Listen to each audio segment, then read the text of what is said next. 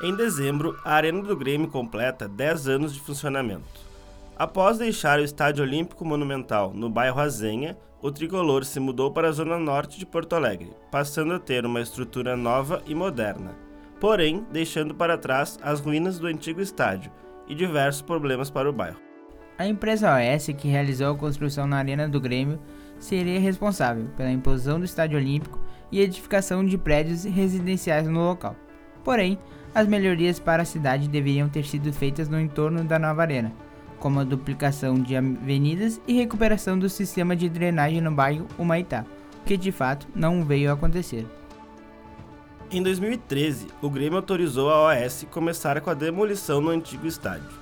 Entretanto, meses depois, vendo que as obras de melhorias do bairro Maitá não saíam do papel, identificou que poderia ser prejudicado, ficando sem um patrimônio. Então, o clube determinou a suspensão das obras, deixando a antiga casa em escombros. O tema vem sendo discutido até os dias atuais. Ou seja, o Estádio Olímpico ainda pertence ao Grêmio e só seria repassado à OS caso todas as obras no entorno da nova arena fossem realizadas pela construtora, o que infelizmente não vai acontecer de fato, fazendo que a demolição do Estádio Olímpico ficasse completamente parado.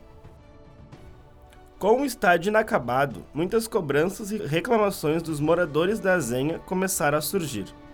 As principais são a falta de segurança e de limpeza, e em razão disso, a Prefeitura de Porto Alegre precisou agir. No último dia 16 de agosto de 2022, se reuniu com o Ministério Público para buscar soluções no problema, que envolve o Grêmio e a OS. O prefeito de Porto Alegre, Sebastião Melo, esclareceu pra gente. Quando se faz uma grande obra, sempre você cria um impacto na região, seja ela qual for. Então você botou muitas torres, então tu tem aumento de esgoto, de água, viário, lagamentos que já era precário. Então, o empreendimento, quando você licencia, o licenciador, que é o órgão municipal, ele faz um caderno de obrigações dizendo, olha, para me licenciar eu tenho que mitigar isso, eu tenho que compensar isso, eu tenho que ter contrapartida disso as chamadas contrapartidas. Melo ainda completou explicando sobre as medidas que serão tomadas.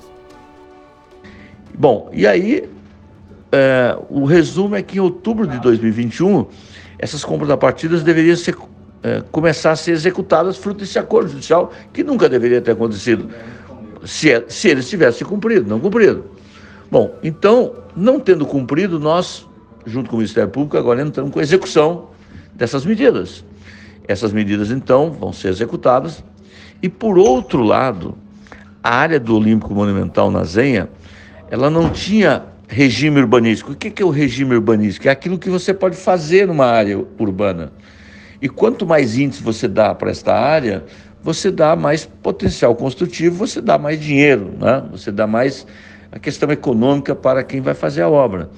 Pois bem, então foi dada uma volumetria muito grande para esta área, só que a lei não estabeleceu um prazo para começar essas obras. Então a prefeitura agora, eu estou numa fase final aqui, analisando o projeto final, vou mandar para a Câmara de Vereadores, tirando aquele regime urbanístico, se eles não começarem a obra depois de aprovada a lei em um ano. Em 2012, quando a arena foi inaugurada, o então presidente Paulo Odoni foi muito criticado pelos torcedores e pela própria imprensa, pois o contrato com a construtora OAS era de que o Grêmio somente em 2032 20 anos após a inauguração, teria o controle total da nova casa. Explicando de forma resumida, a gerência da arena é da construtora, todo o lucro com a venda de ingressos, locações de espaços e grandes shows vão só para os cofres da Arena OS. O Grêmio acabou ficando de mãos atadas. Terá que esperar se passar 20 anos para aí sim poder administrar a arena de fato.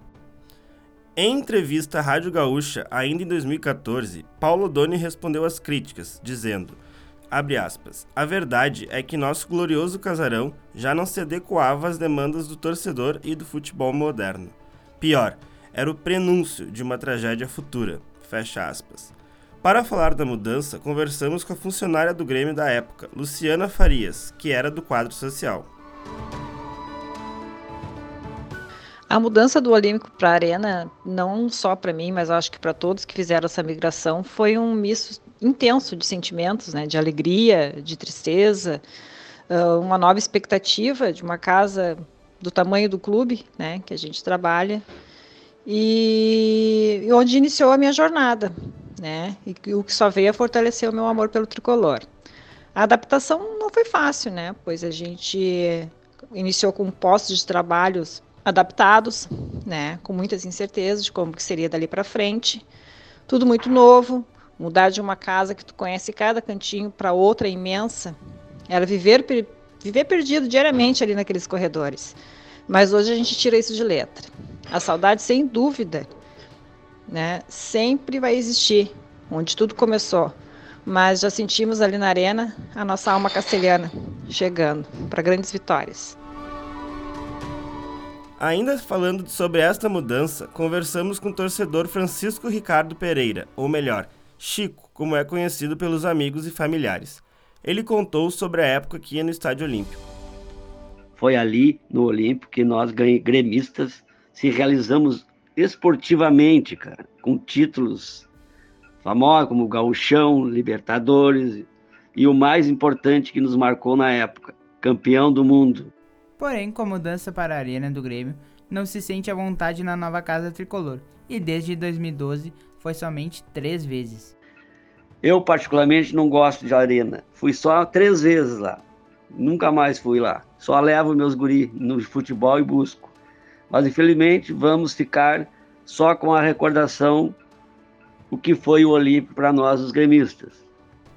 A torcida gremista, quando vai na arena, está sabendo que ela é uma arena luxuosa, com cadeiras e padrões nível europeu. Mas, obviamente, sente saudades da época do antigo Olímpico Monumental. Afinal, Lá foi a casa gremista por 54 anos. Esperamos então que o conflito entre Grêmio, OS, Prefeitura e Ministério Público seja resolvido o mais rápido possível, para aí sim podermos nos despedir da antiga casa, o Velho Olímpico, e com ele totalmente demolindo, aderimos à arena realmente como a nova casa gremista.